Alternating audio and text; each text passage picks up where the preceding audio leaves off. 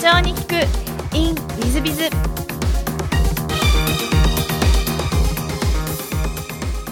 本日の社長に行く in with with は、えー早川社長様です、えー実はこのポッドキャストの配信の方をお願いしているキクカス株式会社の代表の早川洋平様でいらっしゃいます。まずは経歴の方をご紹介させていただきます、えー事業としてはプロインタビュアーをやってらっしゃいます、えー新聞記者等を終えて2008年、えー時代や場所を超える話を聞き集め届けるべくキクタス株式会社を設立されていらっしゃいます。羽生結弦や、えー越野純子、お高田健三など、さまざまなトップランナーのインタビューをされたり、えーまたは戦争体験者のインタビューなど、ジャンルを超えて取材をされていらっしゃいます、早川社長様です。本日よろしくお願いいたしますよろしくお。願いします。では最初のご質問なんですが、ご出身は横浜ということで、はいえー小学校、中学校時代、どんな幼少期をお過ごしになられましたか？そうですね。まあ一言で言うともうサッカー漬けですかね。寝ても覚めてもずっとサッカーばっかりやってた感じですけど。プロとかを目指していらっしゃったあ、そうですね。まさにちょうど。まあ、中学生になる時なんですけど J リーグが開幕する時だったんで、まあ、2002年のワールドカップもありましたねとにかくなんかもうプロサッカー選手になってワールドカップに出るんだみたいな感じでずっとサッカーしてました。うんじゃあ結構お上手でいらっしゃったいやどうなんですかね一応その中学ではキャプテンやって高校では進学校に進んだんですけどまあまあ上にはね上がいますからなるほどなるほど。高校もサッカーをやられてそうです。あ。もうそのために高校を選んだ、なるほど。高校はどちらの高校でえっと日大藤沢っていうとこなるろです。ほど。サッカーの大変強い高校で、えーインターハイとかも行かれたり。あよくご存知で。はい、はい、あの全国大会も出てらっしゃいますけども。えっと日大じゃあ藤沢を選んだのはサッカーでですそうです。もうそれだけです。えーじゃあもう本当にプロになろうって感じでいらっしゃったんですね、なるほどなるほど。高校時代はどんな時代を過ごされました？そうですね、まあ、そんな感じなんで本当にもうさそれこそサッカーサッカーサッカーっていう感じですね。変わり映えのない答えですいません。いえっとその後大学に行かれてらっしゃると思うんです。が、大学はどちらの方に行かれて大学はそのまま日大の法学部に行きました。なるほど、えっと、そちらを選ばれた理由というのは何かあられえーとですね、これはですねあんまり今まで言ったことないんですけどあの、まあ、付属からなんで日大に結果的に上がったっていうのはあるんですけど実はあの別の、えー、と横浜の、えー公立の大学を受けてるんですけど、えー、と見事に落ちましてですね高校では結構成績良かったんで受かるよって言われてたんですけどまさかのあの指定校推薦なのに落ちてですねそれで、えーそのまま付属で上がったという経緯でございます。あ日大って結構そういうのを許される学校なんですね。そうですね、まあ、ある程度やっぱりなんだかんだ付属なので成績がそれなりに良ければ付属内で上がれるかなっていうのはあったと思いますけど、でも日大で法学部っていうと結構成績が上側から法学部そうですかね、まあ、容量だけは良かったんでなんか法律関係に住もうとかそういうのはあられかこれがですね高尚な話したいんですけど全くなくですねもうそのある国公立のところ落ちてしまったのでもう意気消沈して、まあ、とりあえずあのいろいろ今後幅が広がりそうだなぐらいの感じで法学部を選ばせていただきました。なるほど。大学時代はどんなことをされてらっしゃったんですか？大学はですね本当にまあ今お話したように高校まではもう寝ても覚めてもサッカー漬け、えーサッカーバカだったので実はその高校であのやっぱりレギュラーにもなれなかったんですね。でその時点で、まあ、正直プロになるのは厳しいというのが見えてたので、まあ、大学入ってから一点そのサッカー以外のことで視野を広げたいということで、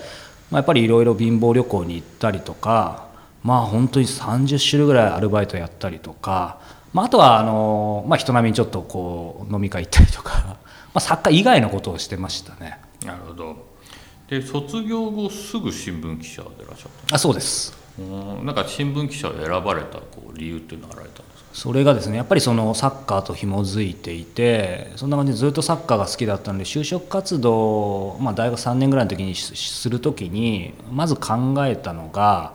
えっとごめんなさいサッカーの前なんですけどあのとにかく視野が狭くなるのが嫌だったので、まあ、それで大学もサッカー以外のことをやったってさっき申し上げましたけど就職をする時に何考えたかっていうとやっぱりその貧乏旅行いろいろ行ってたんで、まあ、旅に行くと、まあ、視野が広がるじゃないですか。なんでまあシンプルにあの旅の仕事がしたいと、まあ、今からとその時点で視野が狭いんですけどあの、まあ、一般旅行業務取扱い責任者主任？なんかそういう国家資格があったと思うんですけど実は大学3年の時にその資格を取ろうと、えー通信教育の勉強をしてましてですね。でまあ、旅行代理店俺は入るんだって息巻いてたんですけど途中で OB 訪問した時にその、まあ、言ってもいいと思うんですけどあの HIS に勤めていた OB の方がですね「早川君旅行好きなのはいいけど旅行好きと旅行代理店で働くのは違うよ」っていう、まあ、当たり前のことを言われてその時はっと気づいてですねあ俺やめようと思って。でごめんなさいさっきの話でサッカーに戻るんですけどじゃあ何したいかっていう時にやっぱりサッカーに関わる仕事をしたいということで、えー、いろいろ考えて、え、当時先ほど話したように2002年のワールドカップも近かったんでで実は父が、えーと、ずっとマスコミ出版社でもう編集者を長くやってたんで、まあ、サッカーかけるマスコミで何かできないかっていうことで、えー、いわゆるサッカーライターみたいなものを、えー、目指そうと思い、えまあ、新聞社もそうですけどテレビ局だったり出版社をまあ、片っ端から受けた。で運よく、えー、広島の新聞社に拾ってもらった。そういう経緯です。なるほど。そのサッカーダイジェストとかサッカー雑誌もいろいろありますけども、うん、そういうのは、えーと、に受けに行こうとか思わなかったんですか、えー、と思ったんですけどあの新谷社長ご存知かもしれないですけど要はですね募集全くないんですよ。で今考えればもしサッカーを書くんだったらやっぱフリーランスからの方が早いと思うんですけど当時そういうことも全く分からないのでそれこそナンバーで記事を書きたいので文藝春秋受けようとかで見事にもちろん跳ね返されてそういう経緯ですかね。なるほど今もサッカー記者はやりたいとか思ってらっしゃるんですか？えっとですねえーと、結論から言うと記者をやりたいとは思わないんですけどただやっぱサッカーに関わる、えーまあ、仕事は興味ありますし、まあ、こうにもこうやって、えーまあ、キクタスって会社でもそうですし自分の番組でもそうですけど、まあ、サッカー選手の方だったりもインタビューできるようになったのでまあ当初描いてた入り口手法とは違うんですけど、まあ、そういう意味ではかなってるかなとは思いますけど。なるほど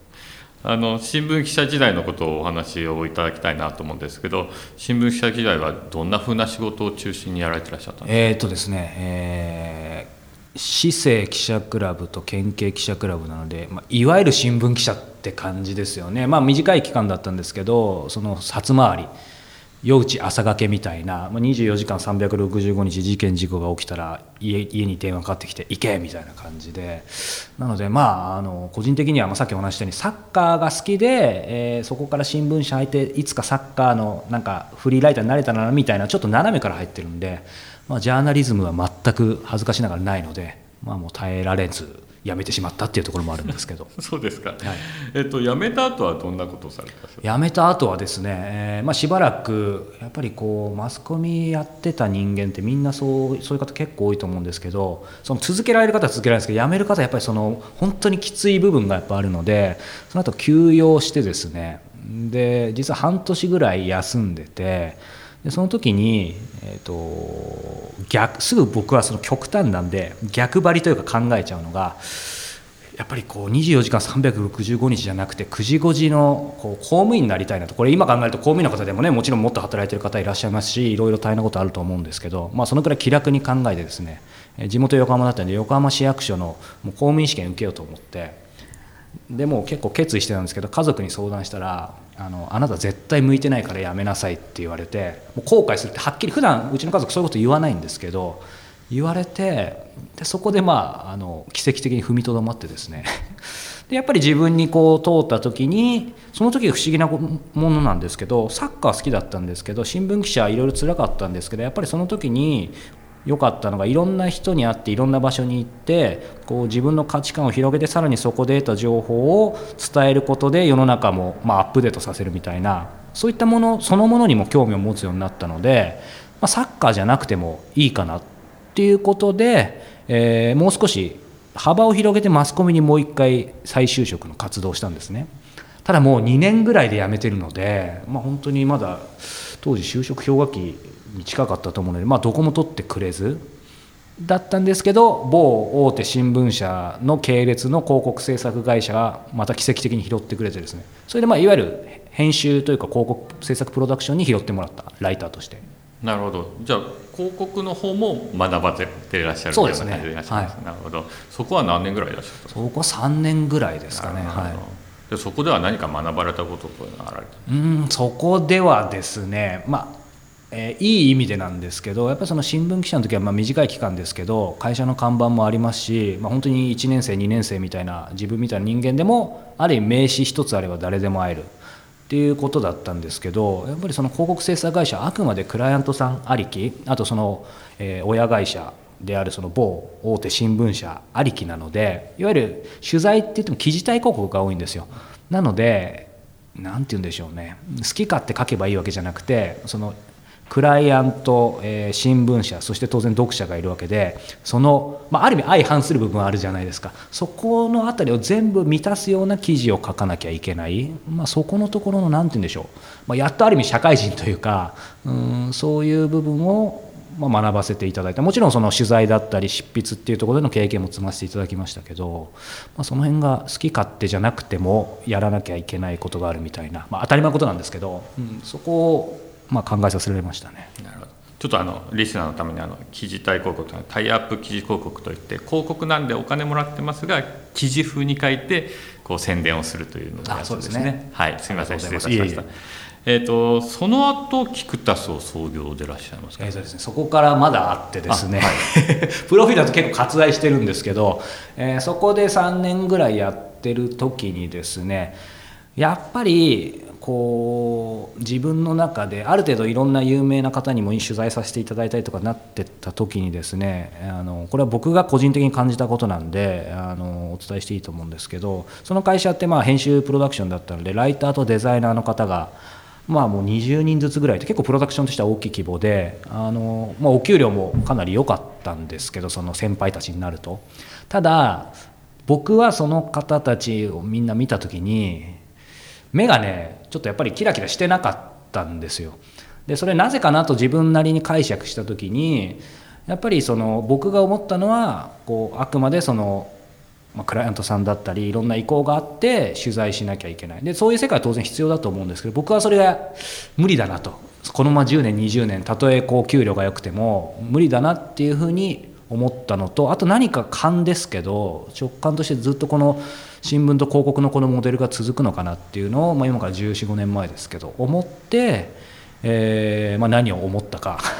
やっぱり地元横浜も大好きだったんで横浜でこう何かライターの仕事書く仕事取材の仕事をしたいなと、えー、思うようになって、えー、ちょっと転職活動を始めたんですね会社に内緒で。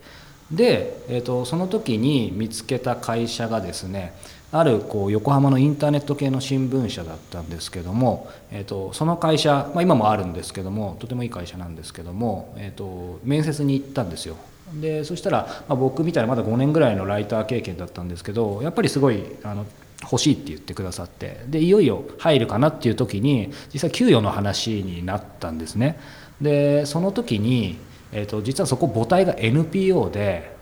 結構その辺の給与のところがかなり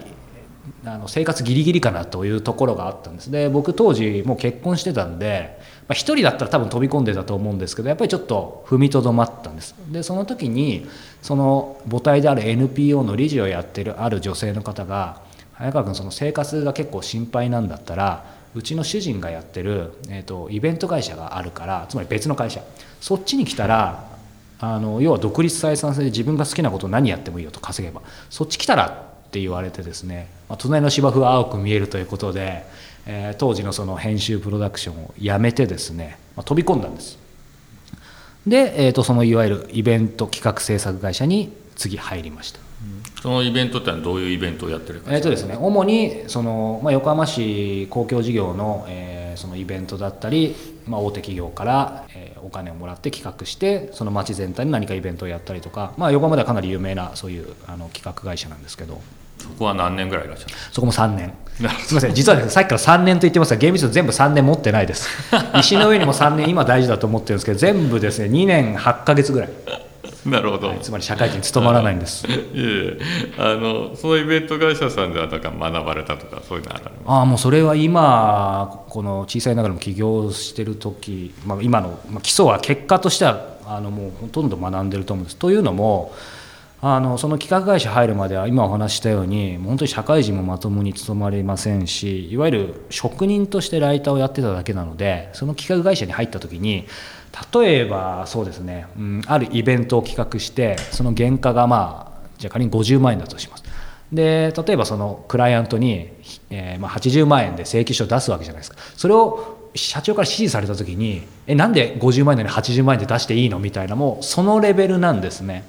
なのでまあ稼げるはずもなくですね、えいわゆる完全ノルマ制なので何やってもいいよと言われつつも何もできないので、まあ、どんどん給料落ちてって。で、まあ、そのままキクタスなぜ創業したかの話に入っちゃいますけどいいですか、はい、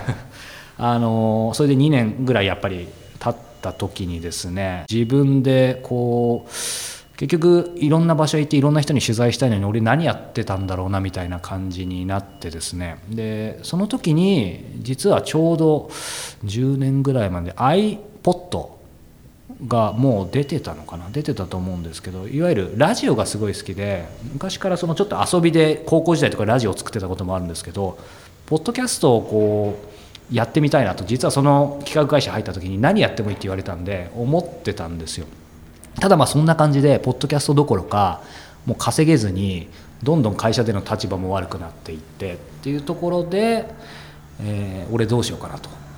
思って。でしかもその時にですね、えーまあ、結婚先ほどしてるってお話しましたけどしかももう子供がですね生まれる前みたいな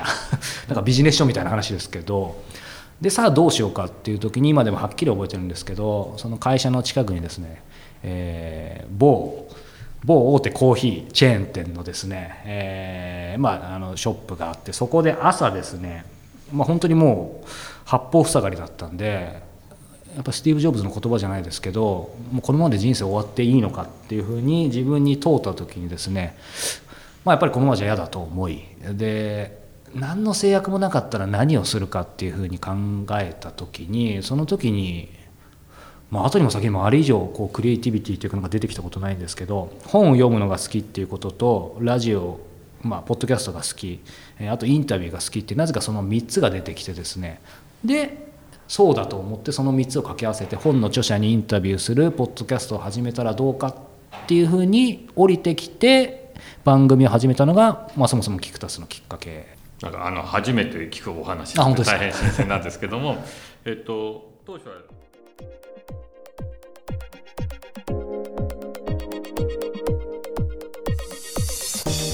3分コンサルティング w i z b i z が社長の悩みを解決本日の3分コンサルティングは経営者様、建設会社さんでいらっしゃるそうです。はじめまして、私は建設業を経営している経営者です。弊社建設バブルの恩恵を受けて、ここ数年、業績が絶好調です。素晴らしいですね。ただ、この状況が当然続くはずがないので、現在、新規業を検討します。ただ、一から事業種の事業を始めるのは時間がかかり、成功確率がかなり低くなってしまうので、他の方法で事業の立ち上げをできればと考えています。新企業の立ち上げ方に関して、お勧めの方法や選定のポイントなどがありましたらお教えくださいということでいらっしゃいます。えーとまあ、私がお勧めするのは、やっぱり本業に近いところの新企業を検討された方がいいんじゃないかなというふうに思ってます。えー、ですので、建設関連の新企業をやられた方がいいんじゃないかなと思います。というのもですね、え、私のお客さんでも、過去に飲食店なんかをやられたお客さんいらっしゃいますと、えーと、資金繰りが全然違いますね。えー、建設業の方々は多分いろんなものを作ってて2回張りとか3回張りで完成するとお金が入ってくるような形だと思いますが飲食業だと先にお金が入ってきて支払いは後からというような感じになっております。えー、ですので最初は、えーまあ、1000万の月賞だったら1000万500万の月賞だったら500万分お金が残っていくんで儲かってるのかなというふうに勘違いしてしまいます。しかしながら、えー、実はどんどんどんどんお金が減っていってあれあれというふうに潰れてしまうみたいなことがございます。これは日時 PL とか月次決算とかをしなきゃいけないということなんですが、えー、棚卸しなんかも含めてですね、えー、そういうことをしないと儲かってないのに儲かってるように見えたりとかえー、いうようなことがございますので、えー、やっぱり事業が違うとですね、お金の入り方とか、マネジメントの仕方とか、随分違うので、えー、新しいことをやる場合にはですね、やっぱり近い業種の方がまだイメージつくのでいいんじゃないかなというふうに思ってます。一方で、やっぱり全くの新しい事業をやるという場合には、えー、フランチャイズなんかがおすすめなんじゃないかなというふうに思っております。まあ、フランチャイズですとパッケージ化されてますし、フランチャイズホームがきちっと指導をされると思いますので、問題なく、えー、勉強しながら進めていけるんじゃないかと思います。ただし、フランチャイズの場合も問題点がございます。例えば、フランチャイズ本部がしっかりした本部なのか、えー、これを見極めなきゃいけません。えー、いわゆるマルチフランチャイズと言われるいろんなフランチャイズをいっぱいやってらっしゃる方々は、一番最初に、えー、問題視するのは、フランチャイズ本部がしっかりしているかどうか、フランチャイズ本部の社長さん、オーナーさんがしっかりしているかどうか、相性が合うのかどうかなどを一番気にするというふうに、えー、幾度に皆様おっしゃいます。え、そういう意味でフランチャイズホームさんをきちんと選べるかどうかというのが第一点目になります。もう一つはフランチャイズパッケージフランチャイズビジネスがそのビジネスモデルがしっかり儲かるビジネスモデルなのかどうかこれを見極めなきゃいけませんそういう点で業種が違いますのでちゃんと見極められるかどうかというのは問題になると思いますまあ、できればお勧めとしては同じような業種を3つぐらい見て見比べてみて、えー、このビジネスモデルだったら儲かるんじゃないかなというのを選ばれたらいいんじゃないかなと思います。えー、3点目がですね、えー、フランチャイズビジネスをやった方々皆様方やっぱり勝負の分かれ目はマネジメントだというふうにおっしゃいます。A というフランチャイズを皆さんやっててもいろんな場所で500社1000社やっても1位から1000位までは順位がつきますその時に1位の店舗を作る人と1000位の店舗を作る人の違いというのはマネジメントの差でしかありません。立地がのどうのこうのという場合もございますが、ほとんどはマネジメントの差で変わります。逆に言えば立地が悪くてもマネジメントがいいと、えー、うまくいくケースもございます。昔はあの私のお客さんでタイル屋さんがあ焼肉屋のフランチャイズをやることになりまして、えー、成功された方がいらっしゃるんですがその方は当初、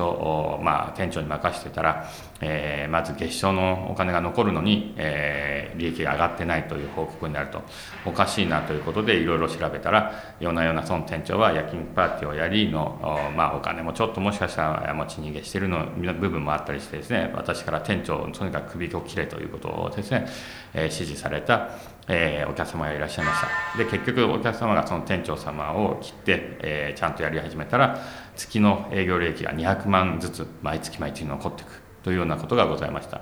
まあ、そういう点でですね、えーと、お店のマネジメントやっぱり初めての方はやっぱり、えー、フランチャイズだったとしても間違えたり失敗したりするようなこともありますので、えー、そういう意味でマネジメントというのは大変難しいし、えー、マネジメントを考えてやっていかなきゃいけないんだということを、えご理解はいただければなというふうに思ってます。えそんな点をですねお気になされながら3点を気にしながら新知事を選んでいただければというふうに思っております。また私もフランチャイズも大変あのいろんなフランチャイズもご紹介してますのでもしよろしければ私もの方にご相談いただければ、えー、おすすめのフランチャイズなどもご紹介したいなというふうに思っております、えー、本日の3分コンサルティングここまで。また来週。